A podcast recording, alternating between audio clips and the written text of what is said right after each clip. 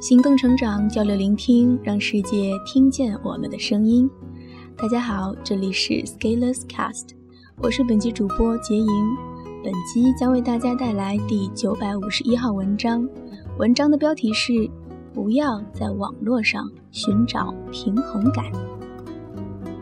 很多情况下，我们往往并不会去想可能性，而是喜欢去论证不可能性。最近知乎上有个问题就是。如何评价北京卫视哈佛毕业女学生的演讲？里面的许多答案中，一副“你看哈佛、清华毕业生也不过如此，看待世界和看待国家还是我最在行”的人生态度。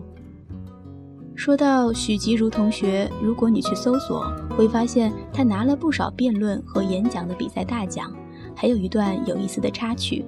我以前在清华英语辩论协会，有一年举行了一场英文辩论赛。那个时候，许作为新生代表选手，算是见证了一个顶尖选手的首场秀。其实那个时候他的表现已经很不错了。清华的英文辩论协会是一个藏龙卧虎的地方，这个故事以后再扒好了。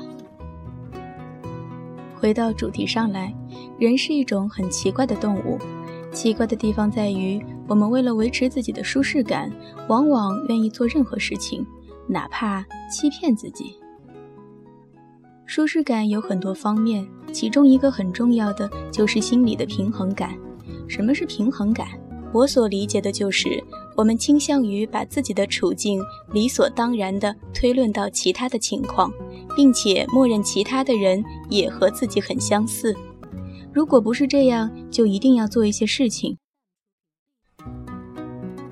比如前几天有个学生来和我撕逼，因为他声称自己做了四五年笔译，哪怕是千字两百都已经算很高了，三百以上根本找不到。反正我是没怎么见过。于是他不能接受有人说要以千字千元的标准来要求自己的行动，因为他觉得这个是不可能的。但是呢，在我的周围，千字三百属于普遍现象，收益大于这个数目的也大有人在，这是个客观的现实。所以，这位学生的感知出现了偏差。面对偏差，这位学生其实有很多种应对思路：一、调整认知和心态，拥抱更多可能性，反思一下自己的处境和水平的问题。因为既然有人说能做到，那背后必然有原因。想一下有什么可以改进的空间，也有利于自己的成长进步。二，直接质疑这种可能性，直到内心感到平衡。你可以理解一下，当一个人尽自己所能，发现自己的上界也许是另外一帮人的基础线的时候，内心还是会有不小的冲击的。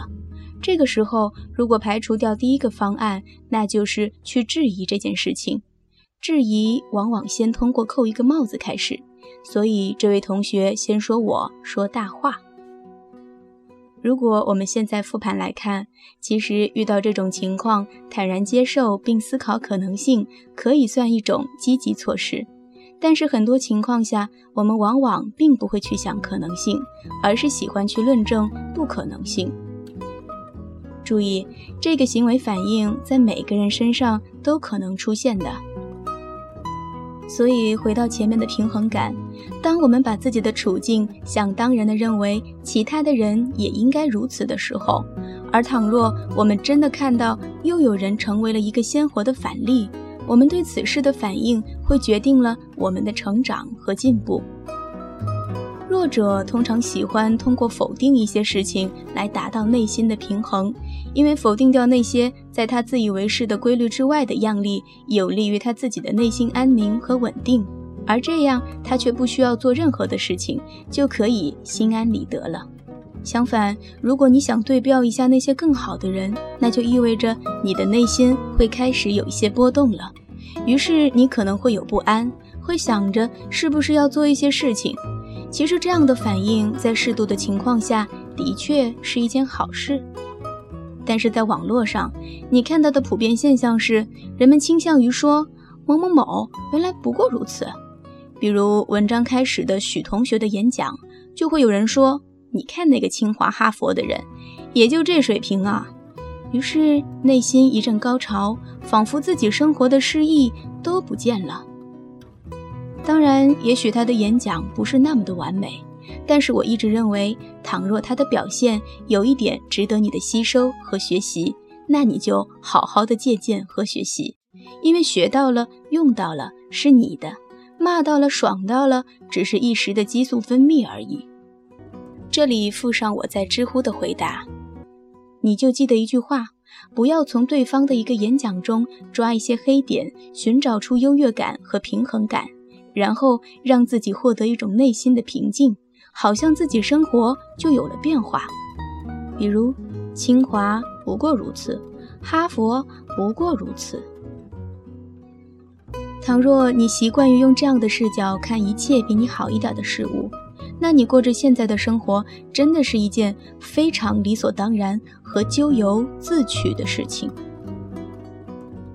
你就记得，世界那么大，始终会有人比你做得好，而通过把其他人质疑下去，除了获得心理平衡，对你没有任何帮助。对方还是比你好。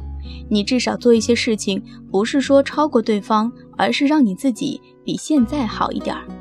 不要在网络上寻找平衡感。好了，本期的文章就分享到这里。如果对我们的节目有什么意见或者建议，你可以在底部留言点评。